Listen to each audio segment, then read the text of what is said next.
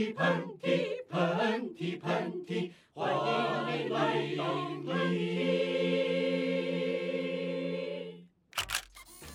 各位听众朋友们，本期喷嚏由兰蔻发光眼霜赞助 Oh my god！是的，您没有听错，我们有赞助啦！啊！而且这个产品呢，跟大家说是我们俩真心喜欢的，尤其对于我们这种处于三十多岁的这个忙累的女人来说，咱们要的就是稳准狠的护肤产品，尤其是对于眼霜，我们的要求呢就是多效合一。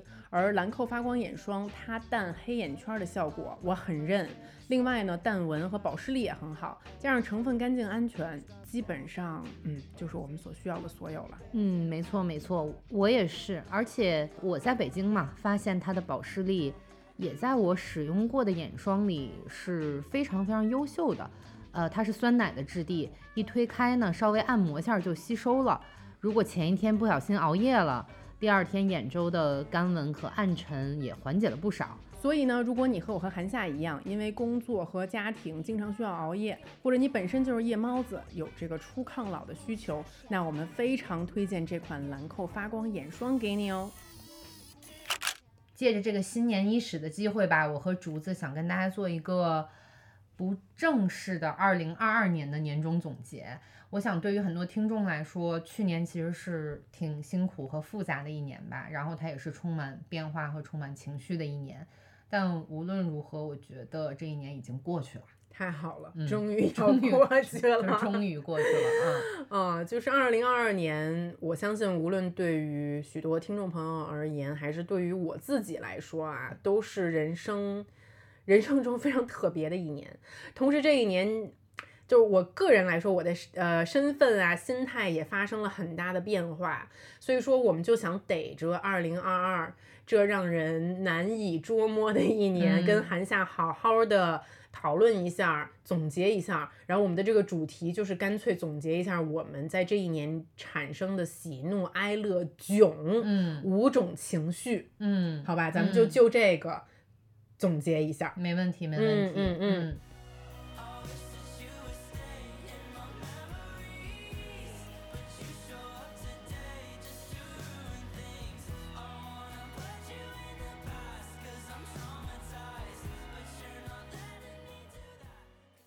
咱们先说说喜好了，喜确实不是特别多，但是 就是我我我们好像在提这个主题的时候提到喜这个词，我跟我跟竹子都大思索了一番。是 的，是的，是的，就嗯是有很多的事情，我觉得它都是，嗯，喜和哀 相伴的，你知道吗？是是嗯是，嗯，然后我我觉得我这个答案我可以先说出来啊，因为我这个嗯答案其实没什么惊喜，那肯定就是我生了孩子。嗯那至于这个我生了这个孩子，其中哪一部分是喜，哪一部分是怒，哪一部分是哀，嗯我我这一会儿可以跟大家再仔细说说。韩夏你呢？我更好奇你的喜是什么？嗯。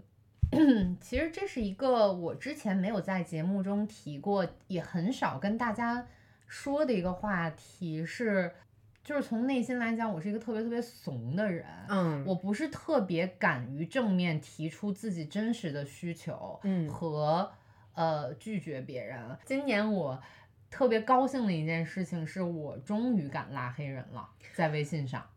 不是我嗯我我我有很多问题，这里嗯这里想问啊。嗯首先就是我觉得你刚才说你你你自己是这种人，其实代表了好多我们听众也是这种类型的人。所以说，但但是我其实不太属于这种类型的是人。你你不太想要拉黑别人，嗯，嗯，对，我就要不然就放着就放那放放那儿吧，嗯就懒得理你，就我也不会嗯拉黑了。嗯或者就是说我如果当下对这个人有一些嗯负面的情绪，我有时候可能也会表现出来嗯，啊。那你你觉得你一般不太会去表现的原因是什么呢？跟从小有一点点是讨好型的人格是有很大的关系，以及觉得说，OK，我惹到这个人了，我是不是以后这个机会就丧失了，我嗯不会再有这样的机会了。其实是一种对于境遇和对于未来的不安全感，嗯嗯但是我后来现在就发现，就是三十多岁，而且我们现在活在这个世界上，没有事情是有安全感的，嗯以嗯及你觉得这个机会有了。它可能从下个月开始就不是一个机 会了。就是我活到这么大，我终于明白，机会这件事情绝不是你靠防守就可以得来的，哦，以及机会这件事情就是会没有，它不是会因为你忍一时，它就会变得更好这个机会。所以我就想说，如果说对方真的是一个让我觉得我们不必再做朋友，以及他的某一些言论真的是让我觉得我们两个三观不合，我们两个不会在这个世界上再有任何的交集，我就可以把它删掉。其实不是拉黑，其实是删好友。我刚才用的那个词不是特别特别准确。其实，在过去的三四个月里面，我删了得有二三十个人。那挺多的哈。是是嗯是，因为其实跟嗯现在我们讨论的一些公共的议题啊，跟嗯大家对于一些事情的看法呀，都挺有关系的。我觉得 OK，你已经说了这样的话，那我并不想以后就再跟你一起工作、一起生活、一起玩乐，我都觉得是一个问题。那我就把你删掉好了。其实这个事情对于我来说没有那么大的波澜了。哎，嗯我我我我我，就是你在删这些人之前，嗯，你会告知对方。我说 A，我说 A，我说王哥，我我我说王觉得您说这话不太妥我哎。说我说王哥，拜拜了您嘞。我说王哥吃吃了吗？你吃没吃了？没吃吃啊？吃完了咱们俩就拜拜吧。也没嗯不会，其实嗯我就直接会删掉，然后这个事情其实也挺怂的，你不觉得吗？嗯就是可能他就是你一辈子不会发现不。是，嗯但是你知道，就是我有默默的发现别人把我删了的时候，谁敢？删你啊？哎，真有人敢删我！啊，我过于喜欢拒绝别人，嗯嗯，嗯就经常比如说这个人是想来跟我做朋友的，嗯然后说嗯竹子那个你要不要来我的生日聚会？嗯然后或者说你要不要咱们出去干嘛干嘛？然后但如果就是我不 feel like it 的话呢，我就是会找一个嗯，原因就拒这这点我挺绝别人。羡慕你的，因为我真的不太知道该怎么去拒绝这种事儿。嗯，我有一个拒绝的一个借口的一个单子。我的，然后呢，反正就是我我记得啊，别人把我删了的这个这个别人，嗯然后他其实还是某 KOL，你知道吗？他其实也还蛮有名的。嗯然后我我就记得他其实有一段时间还蛮想跟我交心当朋友的，然后但是就是。呃可能当时我生活也挺忙吧，我并不是说不想，我只是觉得那段时间好像没有这个契机。然后有一个事情我，我想想想想想问他，然后发现哎，对方你设你设置不能你发消息给他，就是代表他已经把我给删了。嗯当时就是我现在作为就是韩夏删除的这一方，但是我是属于那种很不要脸的人，你知道吗？嗯？你就会再加我就会再把你给加回来。所以我其实很想知道你真的按下删除键的这个瞬间，它是怎么发生的？嗯，就我我说一句，就比方说，我平常还是会看朋友圈的，以及呃，因为大家很多关于工作的展示都会发在朋友圈里面嘛，我会去看。但是每一次我看到这些人发的东西的时候，其实都会对我造成一些不悦的感觉。嗯我就会觉得说，OK，已经我们现在已经被很多很负面、很纷繁的信息包裹了，我再要去看这样的信息，以嗯及我可能还有机会未来跟这些人碰面，嗯然后给我造成的无无论是压力也好，还是我自己认为的原则上的问题来讲也好，都是一个很大的挑战。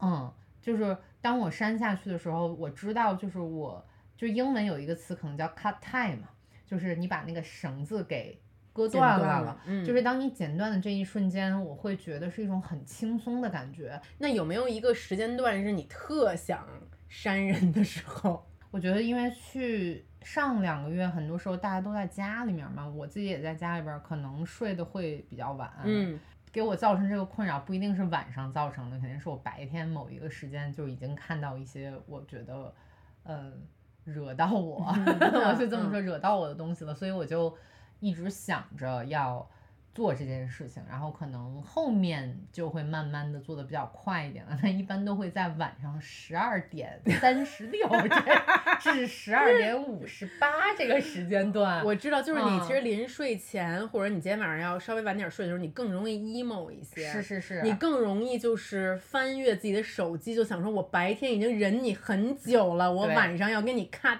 time。对，然后其实心里这个这么复杂的那个心理情绪，对方可能就会说，哦，你把好删了呀，那我把你加回来。就 是我，对对对对，但是我还是要对你说一声恭喜，嗯恭喜！就是我嗯知道这个事情对你来说是很不容易的，是是确实是一件喜事。是嗯，是，我觉得当那个时候我可能已经就很困了，然后嗯很难受了，但是我心里干完这个事情以后，真的是一身轻松的感觉。嗯嗯嗯我不知道大家能不能体会这个感觉啊？在这里呢，我要很恭喜韩夏，嗯但同时呢，我也要对韩夏有一个小小的提醒。嗯，你说，嗯，就是这个行为，它虽然好，也带给了咱们内心的这种喜悦，嗯，但是呢，你可千万不要忘了涂咱们兰蔻发光眼霜啊！嗯，其实我实话告诉你，在做这件事情之前，我早就把咱们这个兰蔻发光眼霜涂好了，啊啊就是因为我。就算干这个事儿，我也得开开心心的干，对不对？就是尤其是咱们这个兰蔻发光眼霜，可以把我这个眼睛变成变得像明镜一样。哎呦，特别的嗯清晰。然后我也就是涂了这个眼霜呢，我就更能判断这个人是不是值得删啊、是不是该删啊、嗯所以说，咱们兰蔻发光眼霜真的是可以一扫昨日暗沉，让你抬头做人。是，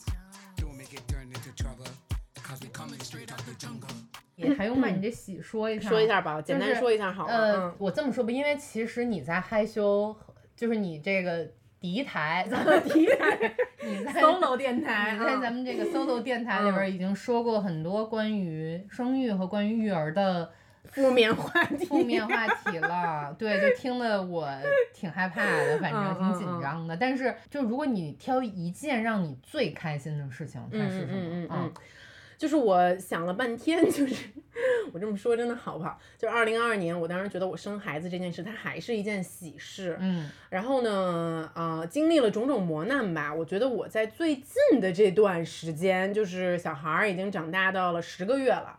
啊、然后他的睡眠也越来越规律了，我也早就断奶了，我就又重新做回我原来的我自己了，嗯又开始健身呀，工作生活都慢慢的平衡的比较好的时候，我开始品尝到一些作为妈妈的喜悦和快乐了。嗯嗯，然后我很清晰的记得一些小事情吧，就是这个小孩儿吧，他原来就是一滩肉泥，你知道吧？嗯但是现在呢，这个肉泥他现在，哎，他焕活起来了，他开始跟开始跟你一些有一些互动了，你知道吗？嗯呃，有一天我记得很清楚，大概是他这个七八个月左右，他早上起来醒来了，然后呢。有点迷糊，坐在我的腿上，然后那个时候我跟他进行了一个对话。这个对话其实我也有记在微博上，真的是让我很欣喜的一个瞬间。当时他就是总是喜欢指亮亮的东西，然后告诉他说那个亮亮的东西是灯。然后呢，我就问他，我说灯在哪里呀？然后没有想到他真的就拿他的小指头，哎，扭过身来指了一下我们家那个天花板上的灯。嗯，然后我想说，哦，哇哦，嗯，you know what is light？嗯 Congrat congrats，对啊，就是还是有有智商，啊，有点智商，有点 智商，对啊，嗯好像比小狗聪明一点儿 啊。然后我紧接着我就随便问他一下，我说：“那妈妈在哪里呀？”嗯然后没有想到他就是眼神坚定的望向我，嗯然后拿小指头指了一下我。嗯我当时我简直我就是整个人我就是 就是前仰后合，你知道吗？嗯我会觉得说哇哦。我没有白白为你忍受那么多哺乳的疼痛，你知道吗？嗯他是知道我是谁的，嗯就是就是这个瞬间，我很难说，因为我对于做妈妈这个事情的期待值是很低的，你知道吗？很低很低。嗯然后当你有很低的期待的时候，你你得到了哪怕一丝光的时候，你都会觉得很欣喜。嗯而最关键的是，这个时候我立刻问他，我说我说那爸爸在哪里呀、嗯 他是不知道的。我觉得其实爸爸在哪里不知道也还行，嗯关键是之后还要问姥爷在哪里，不是姥姥在哪哪里都知道了，嗯然后直到你问到说那老外在哪里哎呀、呀然后认识了。是是是，我觉得可能嗯嗯，然后呢，包括最近的话呢，他又有了一点进步。他最近就是会做一件挺可爱的事情，就是比如说你你你你亲他一下，你知道吧？你就是嗯啊，你知道吗？就是你会觉得亲吻是一个很自然的事情，好像我们一开你一出生就会亲吻，我跟别人飞吻一下，或者我亲一下我喜欢的人。那你要知道，小孩儿就是连哇这个这个这个东西对他来讲是挺难的，他到嗯十个月了，他才慢慢的开始发这个嗯音，这个嗯哇的这个音。然后，但是他现在最近就是会有点会了，嗯所以就是你你从远处跟他说说诺儿哇，嗯然后他就会也从远处会跟你哇。嗯，但是呢，他这个音发的又不是很好，嗯那你看得出来，他试图在模仿你，他也在发出啊，好，那我也要亲吻你的动作。嗯对，所以就是这些小小的瞬间加在一起吧，突然就是给了我一些喜悦的这种感、嗯感受啊。嗯所以说这个我觉得也要稍微公平一点儿。我分享了这么多嗯关于生育比较难的地方，但是也会有很多这种喜悦的事情开始发生了。嗯嗯嗯，希望将来这个喜悦不仅属于你，也可以属于黑子黑子吧。就别那个 三岁了，这个契约 还没有到，还没有发生在他身上呢还不知道爸爸 是在谁哪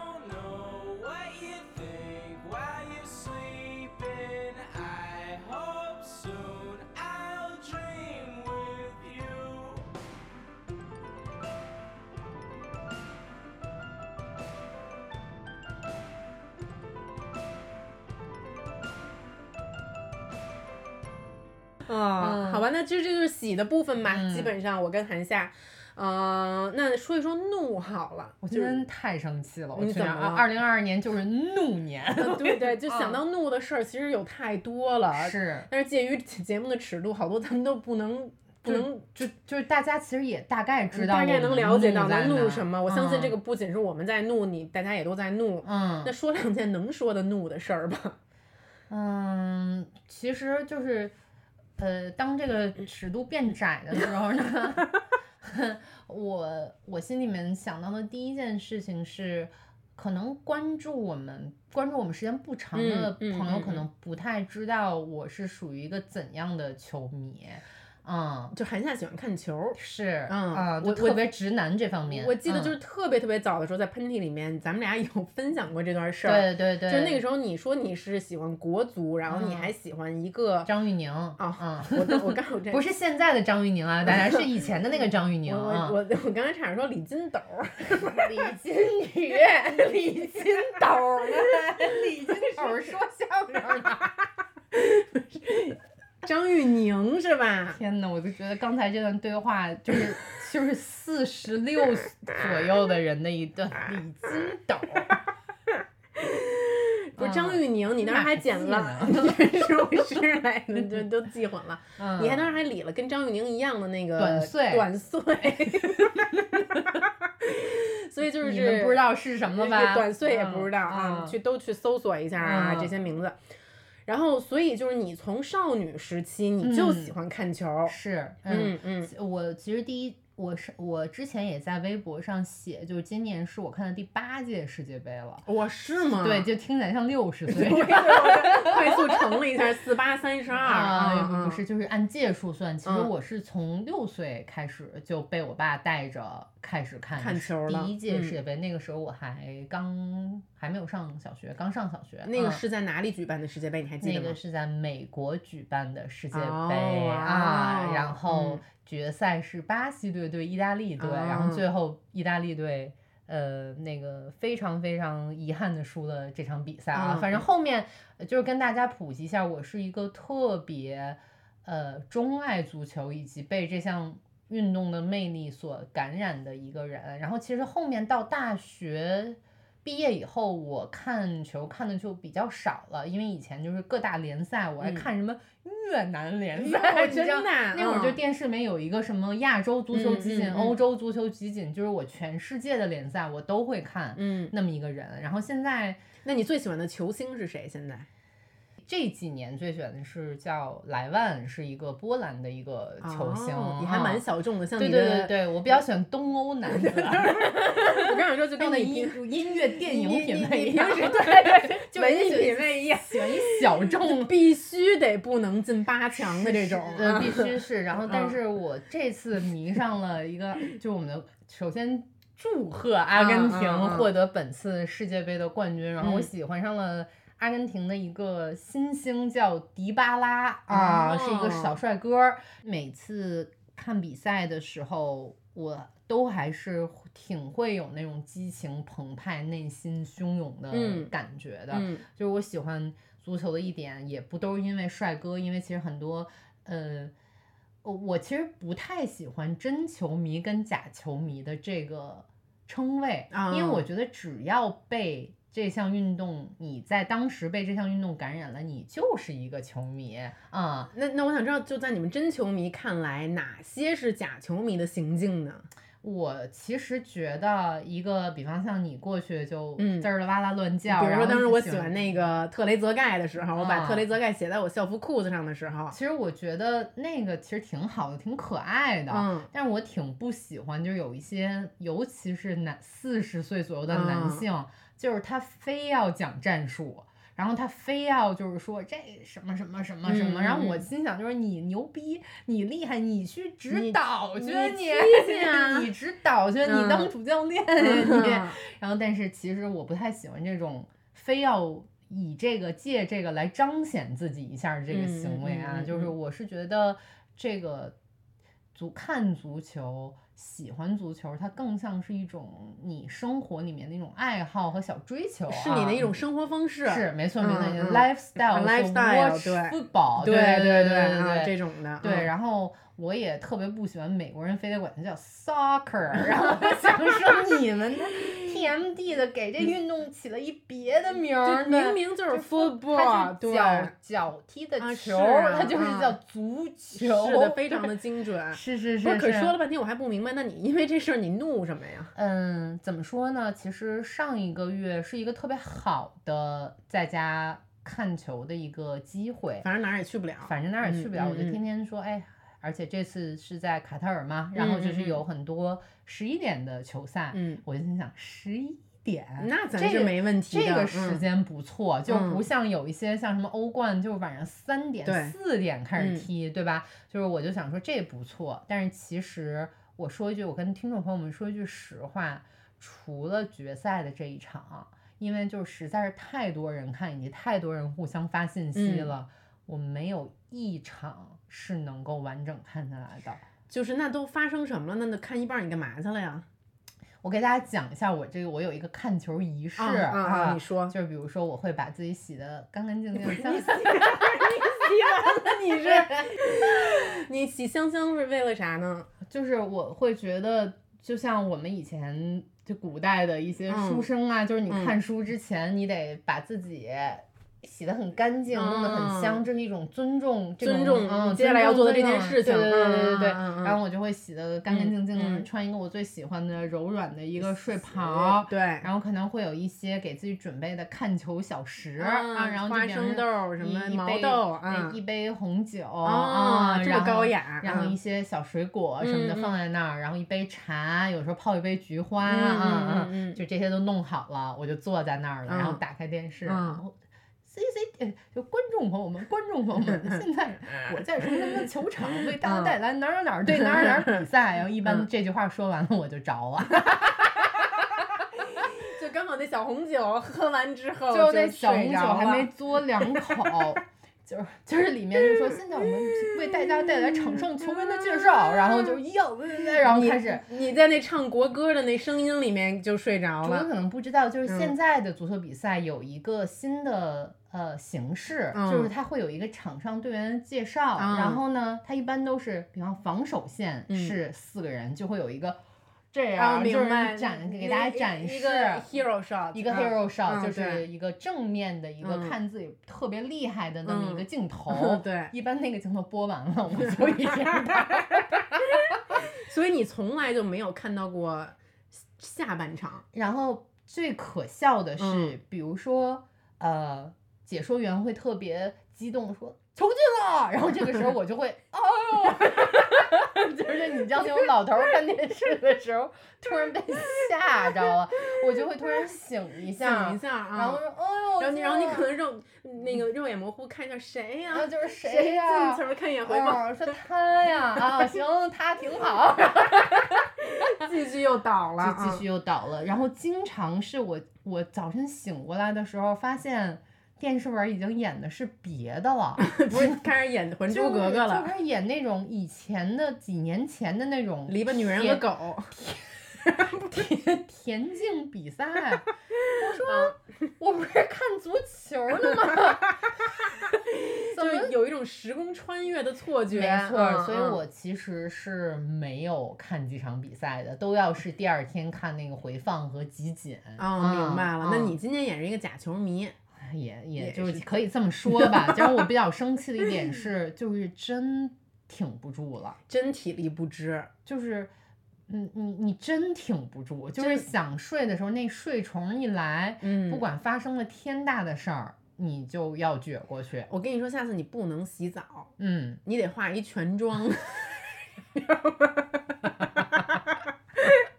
然后穿一束胸，束缚都全都给弄全套，了，就必须得让自己不能舒舒服服的，反正。你不能，你不能喝红酒，你得喝红牛。嗯嗯嗯我跟你说，不然的话，这样你知道我最担心你这个看球看一半就睡着了，一个嗯最大的问题啊，嗯。你是不是睡沙发上了？是，咱们这个年纪不能随便睡沙发，你知道吗？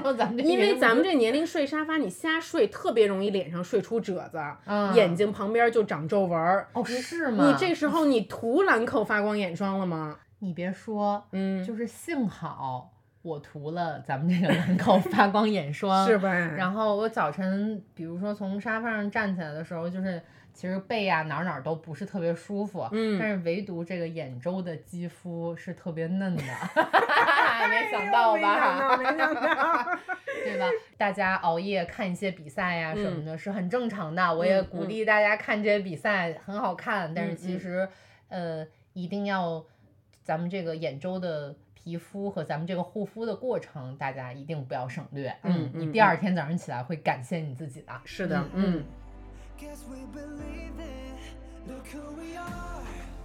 We are the dreamers. We make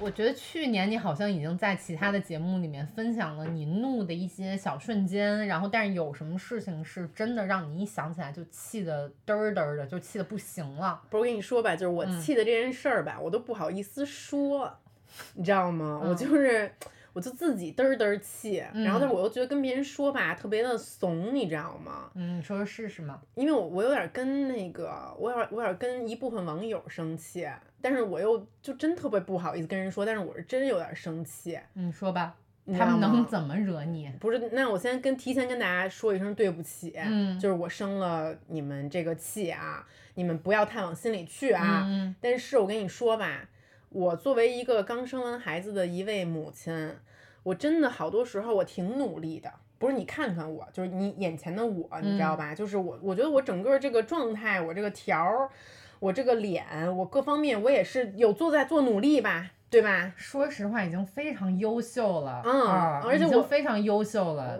就是我们这三十四五的女的是，不容易，大家。毕竟年龄在这儿你三十四五给我试一下，你生一个孩子，你完了之后，你看你啥样？啊，又已经生气了。去，我们俩就现在就是那种皱起来了。不是，你就觉得说我真的不错了，我。嗯，真的还是真的挺不错。真的，我也是努力了的、嗯啊。然后呢，但是我就是偶尔经常会，比如说我挺高兴的发一自己自拍、嗯啊，发一个自己的这个时尚搭配什么之类的。我觉得我看上去就是还挺神采奕奕的，对吧？嗯但这时候就会收到一些评论嗯啊，然后这个评论呢，也没有说特别要刺伤你还是怎么样啊，嗯但就会说类似于说竹子的眼神很慈祥，你知道吗？嗯就会说你竹子生完眼，冰心奶奶，你说能不气吗？就会说那个竹子生完了之后眼神眼神菜名儿，眼神发生了变化，嗯啊嗯就是慈祥了，嗯，慈爱了。其实说实话，我看到过这样的评论，嗯我有点为你鸣不平。就是我到底要把我的眼睛瞪成什么样，我才可以不慈爱？嗯，因为我觉得这个社会给了我们好多既定的一些概念。嗯，就如果说我就瞎说啊，就是竹子就是在呃北京东城家里边偷偷生了一个孩子，然后没嗯有告诉你们，嗯然后还是发了这些照片，嗯你们可能根本就不知道他身上发生了什么，就是你不能因为他愿意把这些事情分享给大家，而就必须把妈妈的这个身份跟她当时发自拍的这个身份强行捆绑在一起。哎，没错儿，我觉得嗯这个是我比较怒的一个点，嗯你知道吗？但是其实嗯我知道很多网友都是无意的，嗯嗯，就我甚至还有跟网友就是 battle 过，是我 battle 过一次，就是 那次是别人评价我说，呃，竹子的妈味儿越来越浓了。嗯然后当时我真的忍不住了，我就是回复了一下，就是首先我我觉得妈味儿没有什么问题，就我我可以接受啊，嗯我可以接受是别人说我啊，OK 有妈味儿了。但是，但是另外一方面，我又不能止住的不喜欢这个词。嗯为什么？就是一个男的有了孩子之后，别人不会评价说你的爸味儿浓了，嗯嗯，甚至就是说，OK 有爹味儿这个词，但其实爹味儿并不是拿来这么用的。爹味儿不是非得要非要跟你生育这件事情捆绑在一起是的，嗯对你也可以形容一个女女的爹味儿浓，对吧？就是比如爱说教还是怎么样的咱。咱们俩也爹爹味儿还蛮浓我觉得 咱们俩爹味儿比妈妈 味儿浓浓。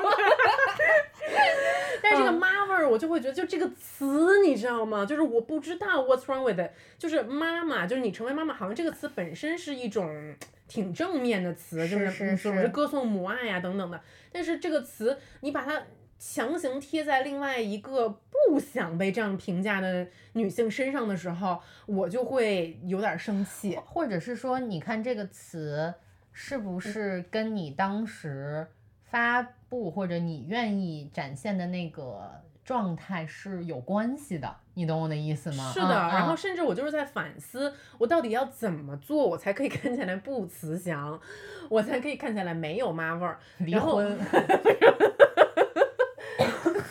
嗯然后呢，我甚至就是说去搜索了一下，我发现，比如说在小红书上，有一些有一些帖子很火，它就是说什么三三胎妈，呃，一点儿妈味儿都没有，少女感十足，啊，最恨这种。你知道吗？对，啊那那我看到这种的，我也不打一，我这气不打一处来。我就是也不愿意成为这种这这要用这种说辞，是是是，然后我就会觉得我们很尴尬，嗯你知道吗？这就是网友也很尴尬，就想说我到底怎么夸你才行？你让我怎么说？我不说了，我闭嘴行吧？就就挺好看的，我觉得。嗯，对，或者你，或者说，哪怕我觉得说你增加了一些，嗯、成熟的韵味，嗯我觉得也可以的我觉得这嗯些都没有问题，因为我们就是成熟女人了嘛，嗯，就是有嗯成熟的韵味。是的，这都没问题。你嗯还没有我，你都没有，是吧？你看是不是？嗯但是我觉得这些都没有问题。就你这个让我想起来了，比如说有很多人就会问我说，哦，那那些呃当了妈妈的女孩儿还能不能当导演啊？就跟这个是一样的，哦你知道嗯就好像说。你当了妈以后，你就妈味儿十足，你就没有导演的那种威严或者是雷厉嗯风行的那种嗯感觉了。但是我是觉得，这个世界上有这么多的个体，为什么要用一种非常非常既定的概念要求所有的女人呢？我觉得这个是一件不公平的行为，在我看来啊。所以我我猜想，我生气的这个点还是对于女人的这个固有类型化这是件事情是是是啊，对，是啊就是我觉得这个这个这种固有类型化的评论，无论是来自我们女同胞自己，还是来自于异性，嗯，这个是我挺希望嗯随着时间的变化，以后可以看到越来越少的。嗯嗯嗯嗯，那你比方说你，但是你喜欢别人说你什么味儿十足？韵韵味十足可以了啊，对，就是骚味儿十足，不是臭味儿。不是不是不，那不是你，大家也不要评论这我骚味儿十足，这个我随便瞎说的啊。嗯，就是你这么说，他们绝对会评论。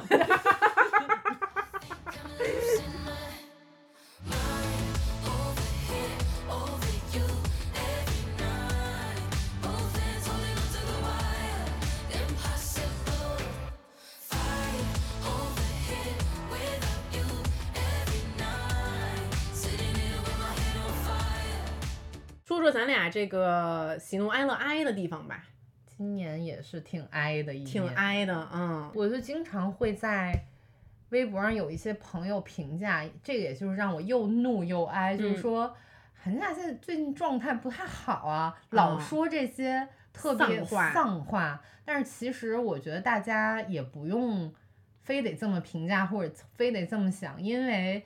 其实哀挺是去年的底色的，你不觉得吗？啊嗯嗯嗯而且我是觉得我们能面对哀，然后沉浸于哀中，就那些喜才显得特别特别的珍贵。我是真的是这么觉得的。而且嗯哀它就是带着一丝，就比如说怒吧，你能怒出来，其实嗯也是一件嗯释放自己情绪的事情。嗯，但是我觉得去年是哀，是原因是很多时候你连这种情绪释放的机会或者是空间都没有，嗯你只能淡淡的哀是，啊，就是对，你你不把它转变成哀，它可能就会转变成。呃抑郁死，或者就就是不就是不管，嗯嗯，但是我嗯觉得嗯哀还是一种我们能体会情绪、产生情绪的一个，甚至是唯一的一个出口，对于我嗯来说。嗯 然后，但我去年特别哀的一件事儿是，大家都知道 iPhone 有那个推送，嗯就是你会推送你很多。呃，之前的那些年里面，同一天发生的事情，是的，他会给你做成一个小小的一个音乐录影带，然后那个音乐通常又特别的清新、嗯，俊俊勇，呃，选的嗯音乐都还不错，是是嗯是是然后我就他可能会突然出现说：“你记得二零一六年的今天吗对、嗯对，我特别怕这句话，就是你记得 二零一六年的今？”天吗你又？会很忍不住想去点进去看，因为它封面已经给你做好了。嗯，然后呢，去年那个挺哀的一件事情是。嗯，大家都会说，就是你这个阳性患者完了以后会发发生脑雾这、嗯这件事情，嗯，不用阳性，我 现在已已经脑雾了经常脑 雾，然后你也不用怀孕，就是因为我 告诉你大家，可能有的时候不是因为妈妈的原因，就是因为你老了，Congrats，你也会老的，你也会老的，你可以不生孩子不养，但是你会老的。你会老的，所以你会有脑雾这件事，你会突然想不起来，哎，那李金宇是叫李金斗吗？不是咱们为什么老威胁咱们的听众？就不就因为我去年过得不好，没有没有没有没有，我在开玩笑，嗯，没有威胁听众，因为我觉得我们的老听众也蛮多的。是会经常承受我们的这些威胁和发疯，嗯就是嗯谢谢你们的担待。嗯，然后呢，呃，脑雾出现了以后，我就会经常不记得我去过哪些地方。我、我嗯其实会经常在脑子里面，这也是一个锻炼，我就会嗯想说，寒假你去过哪个国家？你去过哪个城市？你必须列一下。你在哪个城市里面发生过什么？我有时候嗯也会，就是年轻的时候会想说，你在脑子里面列一下你之前跟哪些男的好过。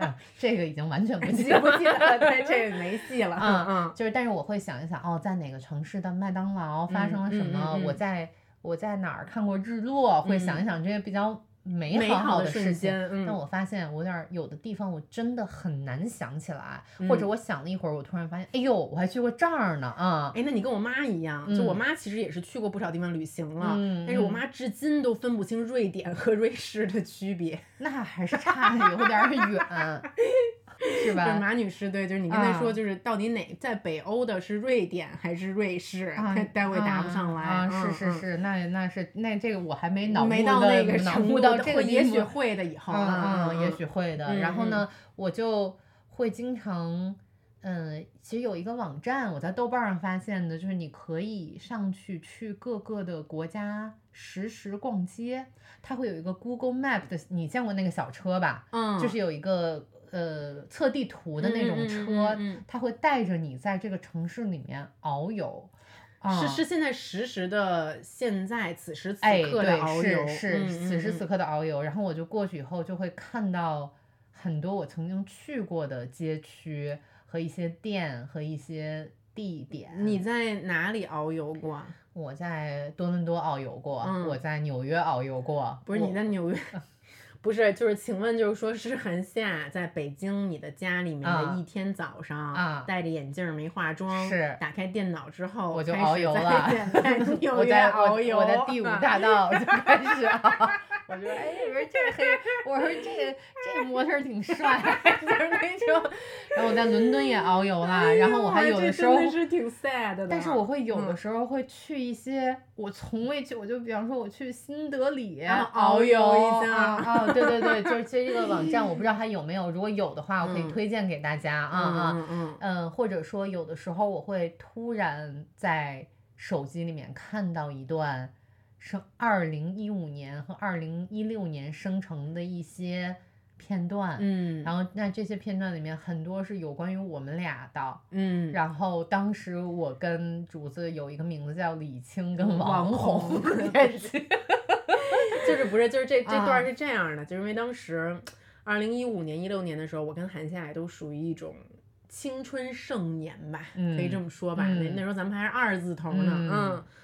然后呢，体力也很这体力很非常旺盛，嗯咱们也居无定所，也嗯没有说所谓的家庭、嗯孩子这些乱七八糟的事儿哈没想，没想，我当时还跟我嗯爸我妈一起住呢，在北京的时候，对，你还在你那个双层床前啊，跳舞，我还 蹦那儿呢。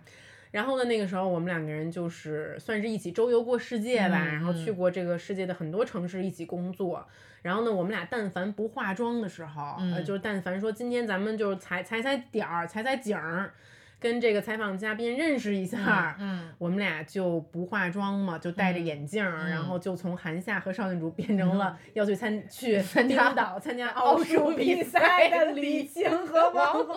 不是，咱们先给真正的参加奥数比赛李青和王红嗯跪下，嗯说一声对不起，对不起你们，我们 很崇拜你们，对，我是很崇拜你们的，因为我们从来不能自己真的参加奥数嗯不可比赛，能，就是你让我学不能二十五 年都不可能。所以我们就会妄想说自己这种很非常知识分子的状态是李是青跟王红，是嗯是是，然后我就会经常看到李青跟王红的倩些影，嗯倩影，嗯呃，流落在世界各地，嗯然后我就会挺，这个时候我一般都会哭，我嗯会挺伤感的，因为嗯我就不知道下一次我们两个还能干，还能当李青。嗯现在，因为现在我们俩应该就是，嗯。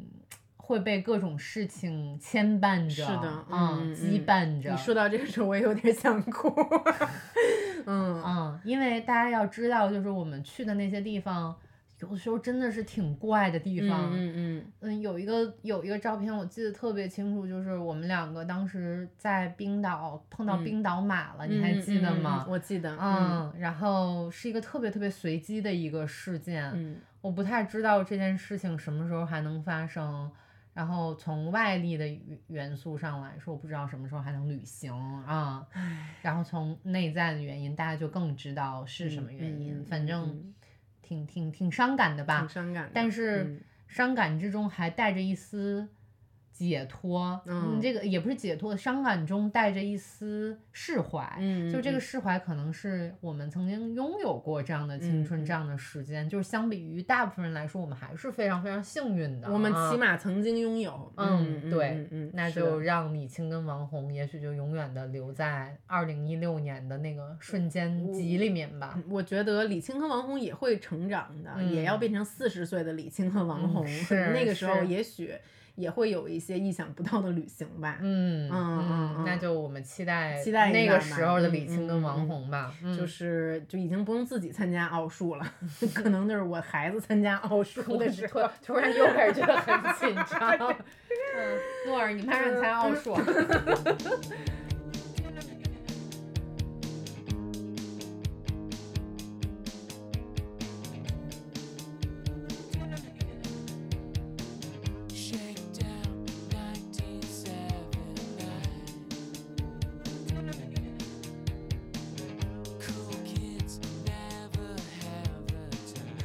我来说比较悲哀的一件事儿啊，就是我不知道韩夏你会不会有有一种呃共鸣。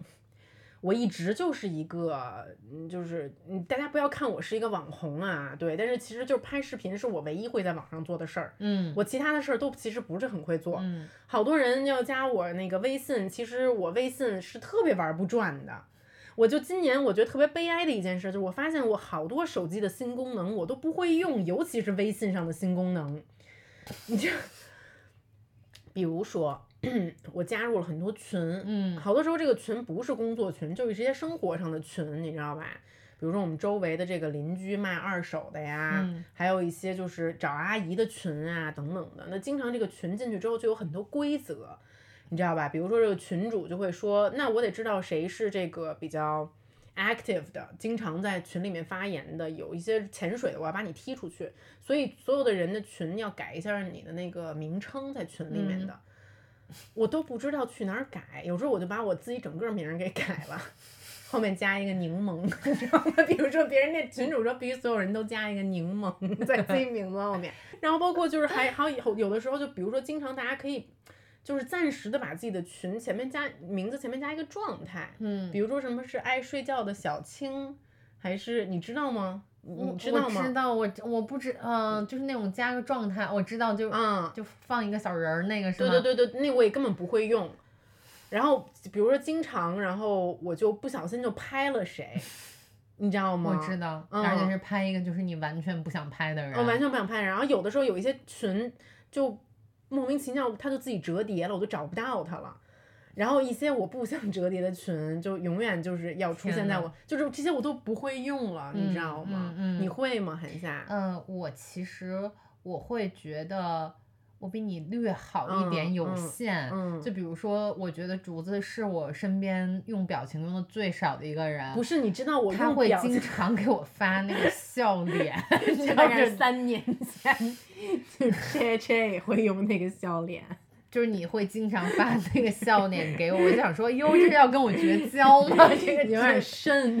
对对对对对，他是我身边用表情 用的最少的一个人，我会经常存一些新表情了，我还是是蛮羡慕你的表情的，嗯但是有的时候就是我我等到你发给我我我存的时候，等到我想到要用它的时候，已经就是又又过期了，又过气了，所以我在表情的这个追逐战中永远永远占下风，我就干脆不用表情了。那我嗯。我现在跟你说一个，就比如说对方一大群人坐在一起，想用雷达加好友，我真的不知道这是什么东西。就是它会有一个雷达功能，就是你可以把你周围，比方一大群人都嗯想互加好友，你可以进入那个雷雷达里，面，然后嗯。每次进这个雷达的时候，嗯我都吓到，就是真的像有雷达在侦察我一样，我就觉得那个雷达是所有，就是我四面八方都有雷达。不是，可是这种你要同时要加二十个人吗？是，。然后我觉得这个时候我就崩溃。可是我不想加那么多人呀、你那们都是谁？但是比如说，但是有一些人就很开心，但是我可以，比如说别人都开雷达，但我不开嘛？那他们就会说：“竹子，你的雷雷达达在哪儿？” 你你可能就会指着你的脑袋在这儿，那我觉得就就疯了。疯了，嗯然后比比如说像什么群收款功能啊，这个我也搞不明白，我只能就教别人发起的群收款，我现在都不会自己发动群收款。我其实这一点我特别那么能理解你，因为嗯今、因为去年其实挺让我怒的一点，这个也是怒的一点吧，就是我们进各种地方要扫各种码，是的，嗯、然后每一次我都是最慢的那一个，嗯，我就是跟跟那种老头说，哎呦这个。这哎呀，在哪儿啊哎这我经常就是啊就就是就给一支付码，别人然后那支付的时候给一健康码。我我经常会被那些保安大叔说你进错了，你进的是支付宝，我们这扫微信。气死了，嗯，嗯，是我，所以我就是越来越想说，这个这个社会可能对于老年人来说越来越不友好了，在这方面，嗯嗯嗯，真的是感到了一丝中年的悲哀。是哀，嗯，嗯是哀嗯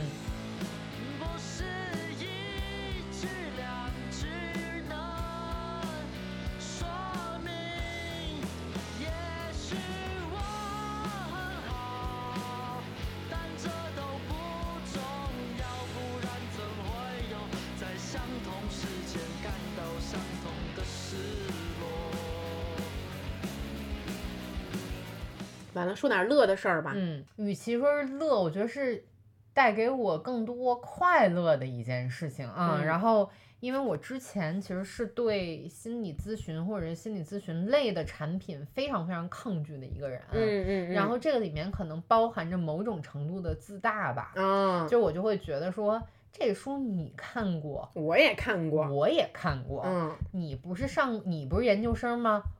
我也是研究生，就我会有一种觉得自己的表达能力和总结能力以及情绪感受能力很强，嗯所以说就是对方如果比较正面的提出来我的各种问题什么之类的，然后或者我会觉得比较自大的一点是我自己的问题我自己有能力去解决，嗯嗯嗯，但是其实今年大家都知道，每一个人的日子都不太嗯好过，我自己也不太好过，说实话。然后我我就开始试着去接触更多跟心理健康有关的产品，就比如说之前有接触过冥想和呃书写类的产品，对吧？然后呼吸类的产品，但是我后来觉得，OK，那我还是愿意去接受线上或者当面的，就是对话性的心理性的咨询，因为我以前就是很很排斥，其实到现在已经进行到第七次了。嗯啊啊啊！呃，每一次是一个半小时啊，我觉得其实它对于我的帮助是超出我想象的。嗯，这个我还真的想多了解一下，所以嗯是线上你跟一个心理咨询师聊天吗？你可以选择线上或线下，嗯，但是因为现在疫情嘛，所以、嗯呃，我最更多的是选择的是是线线上，我还嗯没有真正的有过线下咨询的经历。嗯呃，当就是疫情过去以后了以后，我也很想去去尝试一下。嗯嗯嗯嗯其实他就是开一个小小的视频咨询室，然后你跟对方，你可以找一个很安全、很安静的环境跟对方进行对话。嗯，哦，那你呃会跟他从什么样的话题开始分享呢？就是就这个是，比如这是我的一个疑问啊，就是因为生活中有好多。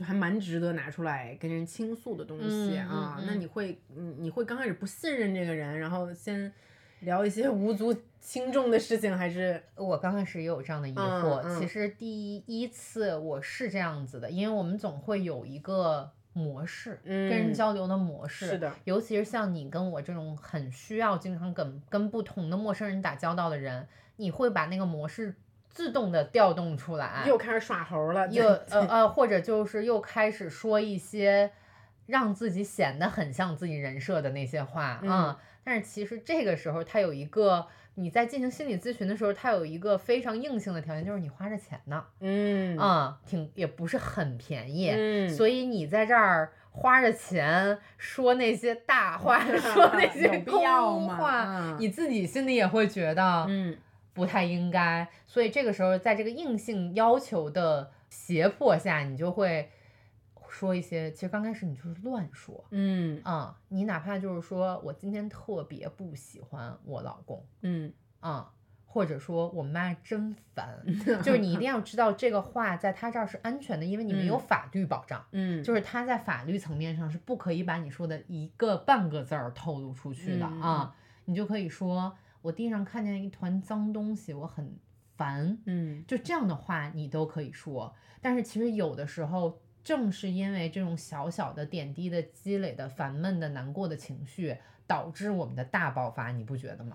是的，嗯是的，嗯就是嗯其实，嗯，人生中的小事儿比大事儿比我们想象中的要重要的多。嗯就是好多小事儿，就比如说，就像你说的，比如我家里面这块儿很乱，嗯，但是比如说是我室友造成的，还是说是我老公造成的，但是它好像是一件很小的事儿，你一直在忍，但是有一天你俩婚姻完蛋了，或者你嗯跟你的室友大爆发，绝那个掰面儿了，可能就是因为这一天这个发生的小事儿。是。嗯，然后这个情绪其实是应该被排解出去的，嗯嗯以及你有很多重大的人生对你的影响的事情，你就是怎么都跳不出来那个情况的时候，我认为你找一个。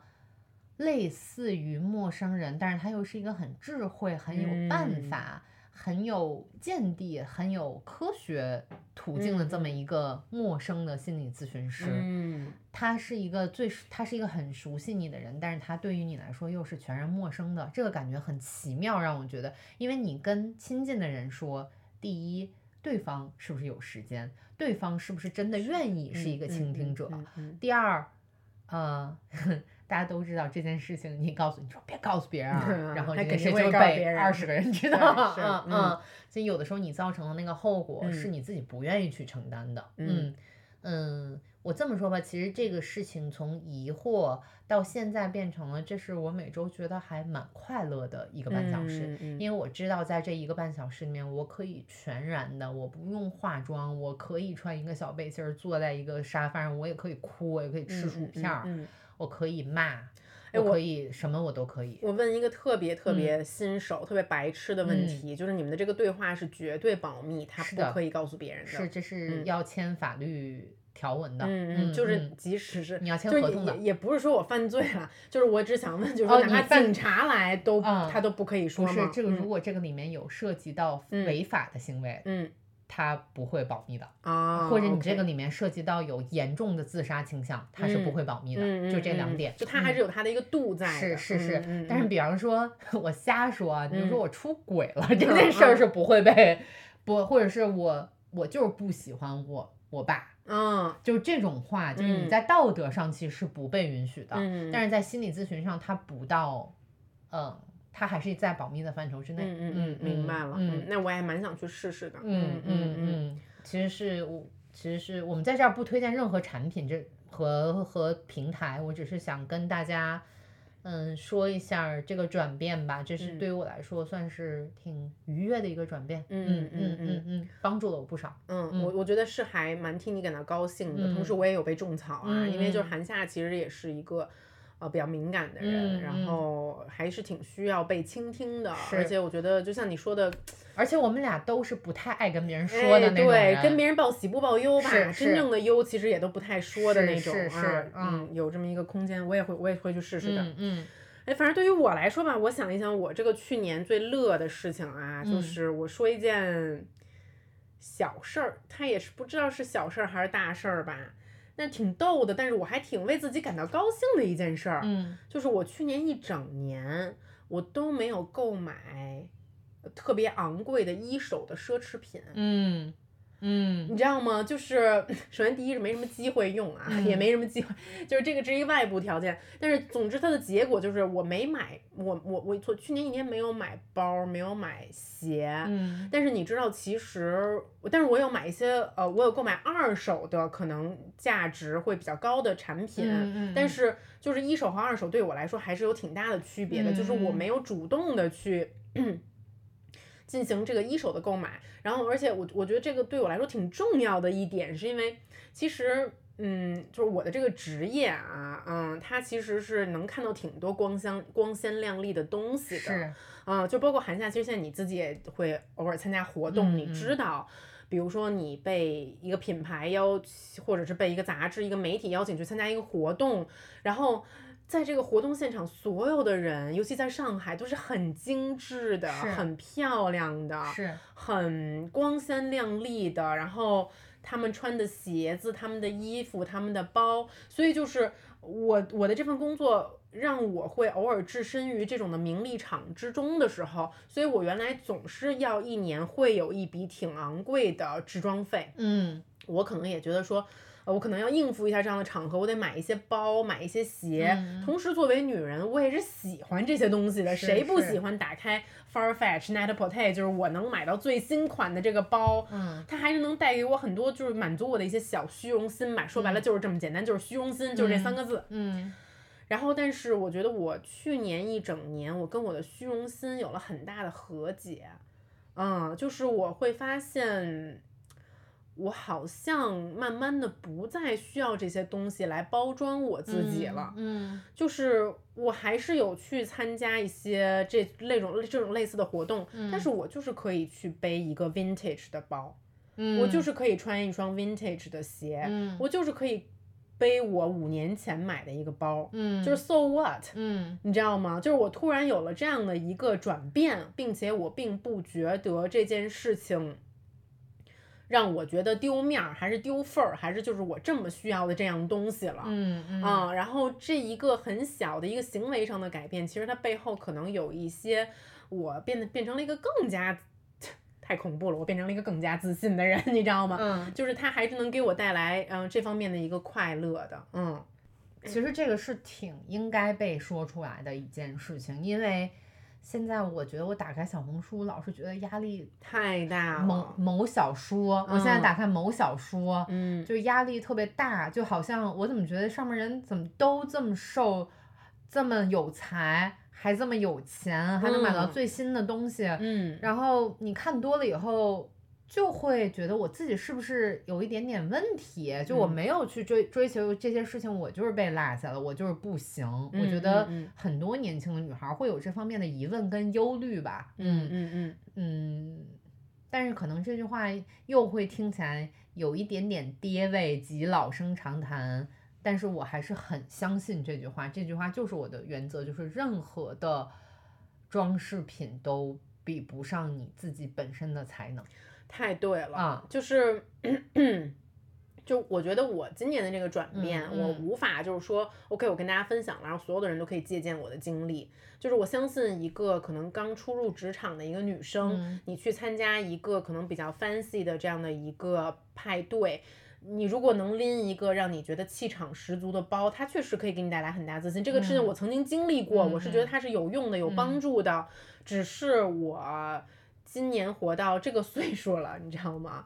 就是我就像刚才韩夏说的这句话，就是我做过的事情，我现在正在做的事情，我的其他一切无形化的身份已经给了我这个足够的自信。嗯我终于觉得这些东西已经不再困扰我了。嗯嗯嗯嗯嗯，所以就是还是，它是一个呃是一个漫长的过程，它需要你自己去升级打怪，真正的找到你自己心中的这份笃定吧。是是，嗯没。错没错没错，嗯。Oh Mann, du hast mich. Ich würd ja gehen, aber ey, ey, ey, ich schaff's nicht. Ich heb dein Glas vom Boden auf.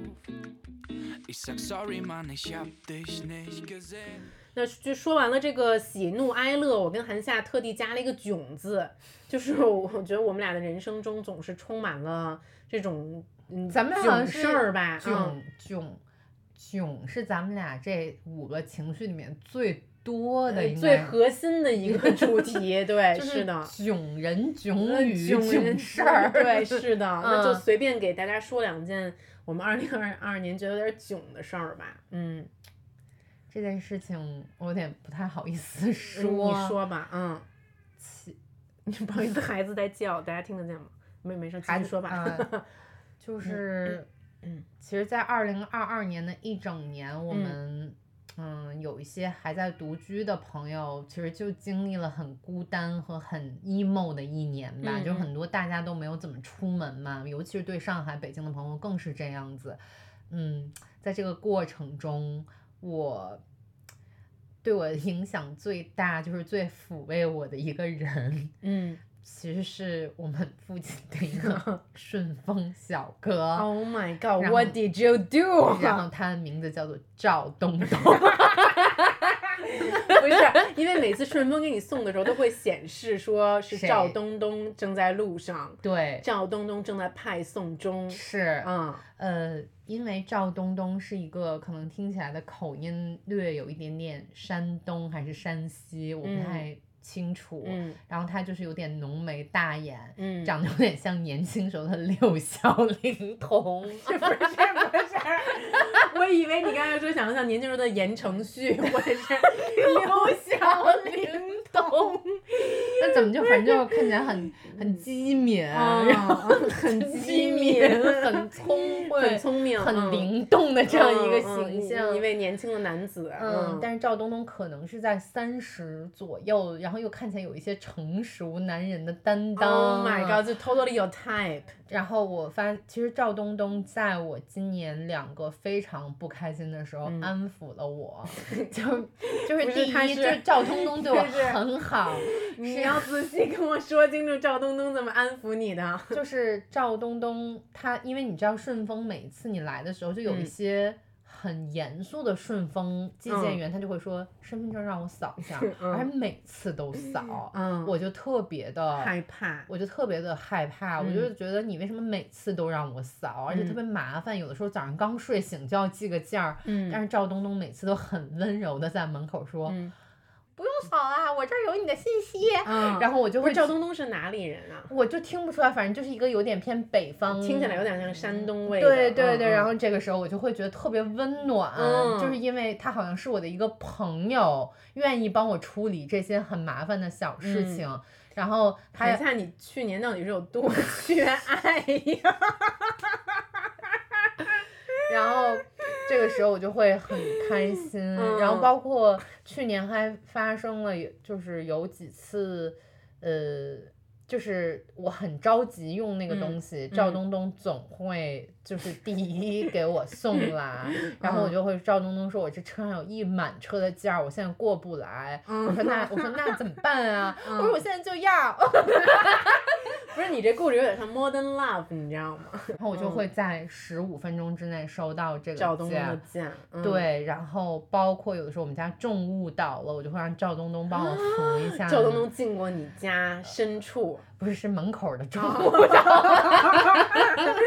OK，嗯。嗯，然后还有一次，其实是我正在，就因为我今年可能大家都很情绪化嘛，我看一些嗯。什么电影的时候，我就会哭的嗯。挺受不了的。嗯。然后有一次赵东东来给我送件儿，嗯，然后我就满泪流满面，开门。嗯，我说你给我放地上吧，然后赵你说你给我放地上就好了。我说东东，但是然后赵东就会说别哭了，赵东东有没有 就是稍微按捏一下你的头？当然没有。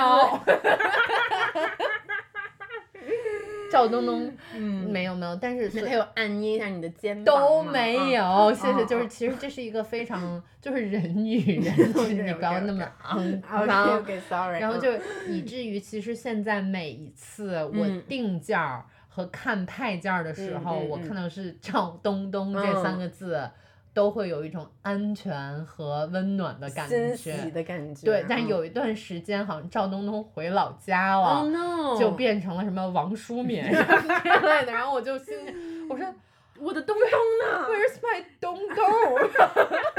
没想到是这个故事吧？没有没有，嗯还蛮喜欢。希望囧吗希望有一天我可以为你和东东主持你们的婚你礼 滚！其实就是他，其实还是一个，嗯就是也有点囧，也有点可爱的这么一个小温暖的故事。嗯刚才开玩嗯笑了，嗯嗯嗯，明白你说你嗯这个，我太想听你这个了。不是，其实我这个没有什么，就是囧呢，就是主要就是你知道的，就是二零二二年作为一个新手妈妈，我刚刚生育完我的孩子，很多时候虽然说我跟我的丈夫躺在同一张床上，但是我们是非常的纯洁和非常的正直的。嗯就是去年一年，我跟你说，寒夏，我就是我那个成为荡妇的时间 都屈指可数，你知道那吗？其中一件事，其中一件事情就是，很多时候我的丈夫就躺在我的身边，嗯但是我们就是没有发生什么。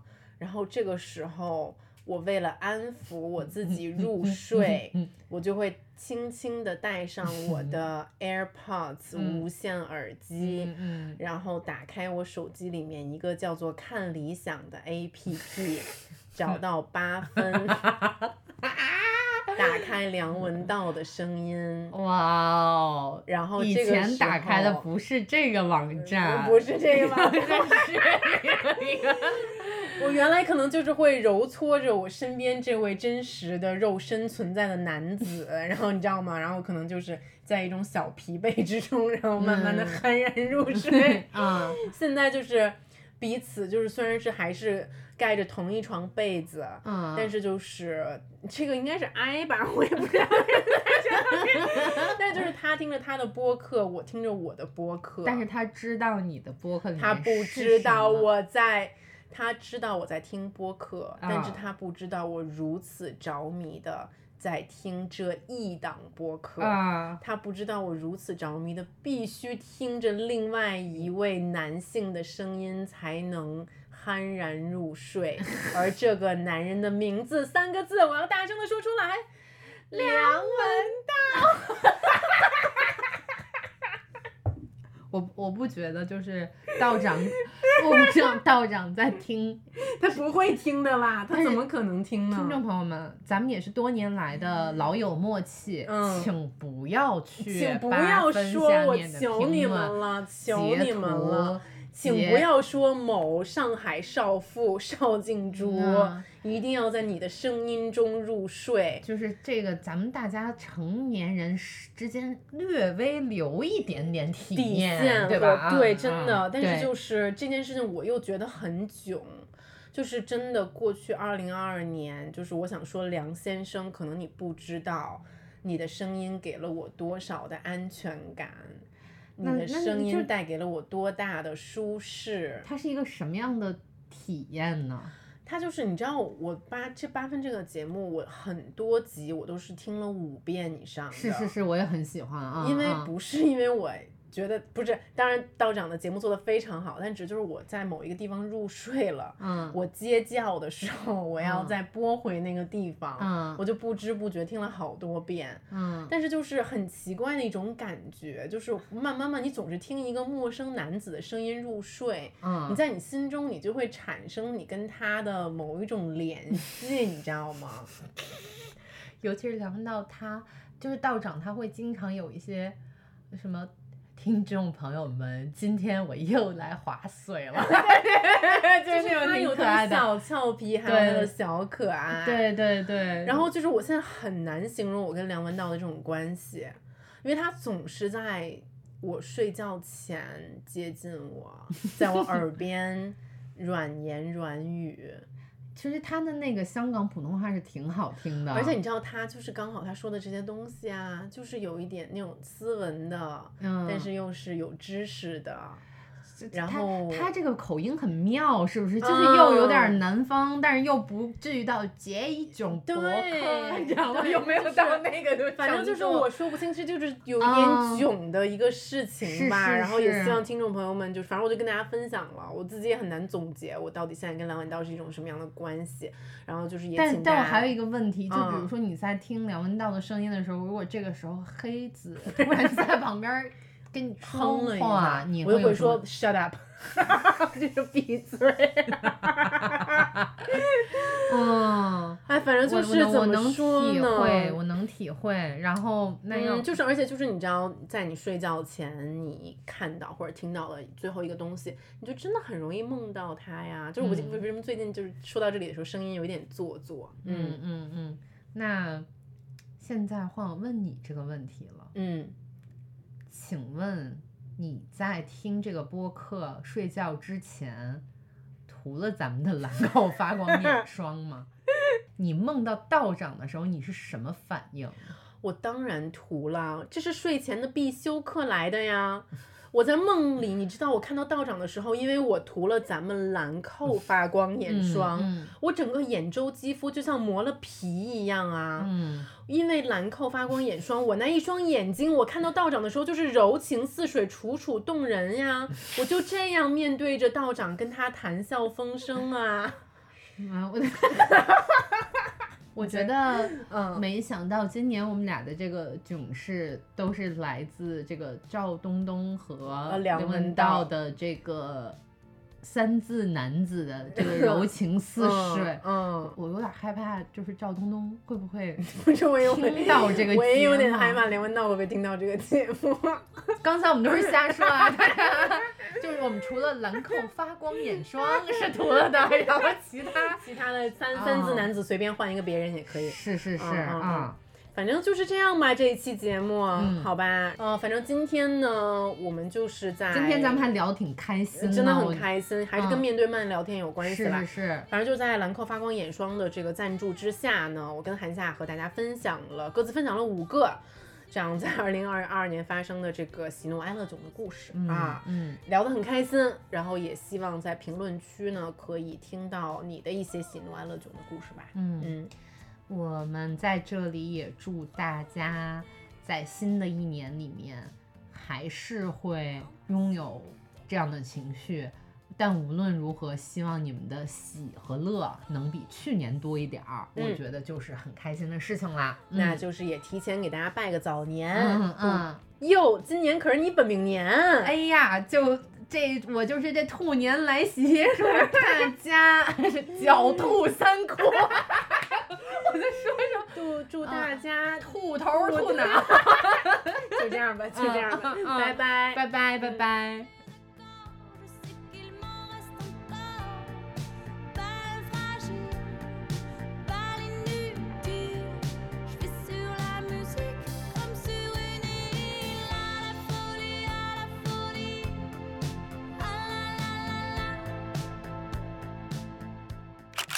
相聚欢别亦难。